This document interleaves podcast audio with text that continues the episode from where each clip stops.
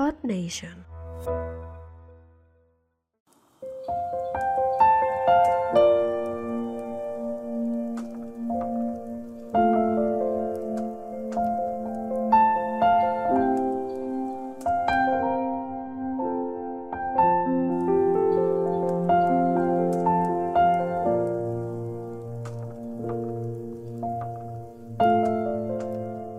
Muchas bendiciones, quien les saluda a su servidor Harold Asensio y es para mí un gozo de Dios muy grande poder compartir este tiempo con ustedes. Dios primero, Dios primero en todos nuestros asuntos. He estado meditando en las grandes e innumerables bendiciones que Dios nos ha permitido disfrutar durante todos estos meses. Meses que han sido difíciles, pero también meses en los que todos hemos podido ver la grandeza, el amor, la misericordia de Dios nuestro Padre eterno. Leamos ahora el libro de Salmos capítulo 27 versículo 14. Dice, aguarda a Jehová, esfuérzate y aliéntese tu corazón si así espera a Jehová. Hoy quiero invitarle a usted donde quiera que esté, que me esté escuchando, a que tenga buen ánimo. Hoy esta palabra quiero enviarla diciéndoles, tenga ánimo, levante su corazón, levántese con fuerzas, con mucho ánimo. Un poco más y ya veremos a nuestro Señor Jesús. No se turbe vuestro corazón, le dijo Jesús a sus discípulos. Creéis en Dios, creed también en mí. En la casa de mi Padre muchas moradas hay. Si así no fuera, yo os lo hubiera dicho. Voy pues a preparar lugar para vosotros. Y si me fuere y os preparare lugar, vendré otra vez y os tomaré a mí mismo para que donde yo estoy, vosotros también estéis.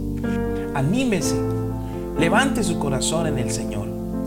Mire, yo me regocijo de las grandes bendiciones y maravillas del futuro de que Dios tiene para nosotros. Son grandes expectativas lo que me alienta. Tengamos buen ánimo, alabemos al Señor por su misericordia, por su favor, por todo lo que ha hecho por nosotros. Eso es lo que debemos hacer los hijos de Dios. No mire hacia los lados observando solo lo sombrío de las circunstancias. Tenga fe en Dios. Anímese, anímese. Somos propiedad de Cristo. Recordemos que Él nos ama y que es nuestro ayudador y nuestro Dios.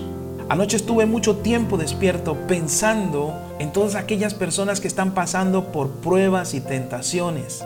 Yo mismo pensaba, oh Señor, si pudieras irme de tu mano en este momento y escuchar tu voz. Oraba por aquellas personas que están pasando por tentaciones y pruebas.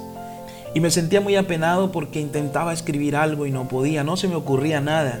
Entonces me levanté y empecé a adorar, a exaltar a mi Padre Celestial. Y allí vino el fuego de Dios y me ministró. Es por eso que en momentos difíciles, en cualquier circunstancia, aun cuando no fuere usted, sino algún familiar, algún conocido que esté pasando por alguna situación, es aconsejable que usted retome aliento en su corazón y empiece a adorar y a exaltar al Dios eterno, al Dios todopoderoso que lo ha logrado todo para nosotros. Agradezcamos a Dios por cada favor. Tratemos de ser cristianos resplandecientes. Encomendemos el cuidado de nuestra alma a Cristo y también el cuidado de todas aquellas personas que nos preocupan, de todos los que sabemos o conocemos que están pasando por momentos difíciles. Oro en el nombre de Jesús para que todos puedan tener capacidad de resistir hasta el fin. Lo que es definitivamente verdadero brillará en medio de las tinieblas, porque la luz de Cristo lo ilumina. A Él debemos confiar nuestra alabanza, a Él debemos rendir constantemente nuestra gratitud, porque somos guardados por su gracia, por el poder de su mano, por medio de la fe. No nos podemos guardar a nosotros mismos. Él es el que nos guarda a nosotros. Tenga ánimo, levante su ánimo, levante su corazón, retome fuerzas hoy y entienda que Dios está siempre cuidándole y siempre le cuidará. El Señor nos ama, Él le ama y Él se compadece de todas nuestras necesidades y debilidades. Con seguridad le cuidará, le fortalecerá y le bendecirá. El corazón de Dios es infinito y no se satisface con una bendición menor a los que le aman. Él, a través de su Hijo Jesucristo y el Espíritu Santo, siempre proporcionará las respuestas las bendiciones, inagotables bendiciones, innumerables bendiciones nos esperan en el camino, nos esperan en este día. Levántese, tenga ánimo, mire al cielo y agradezca a Dios.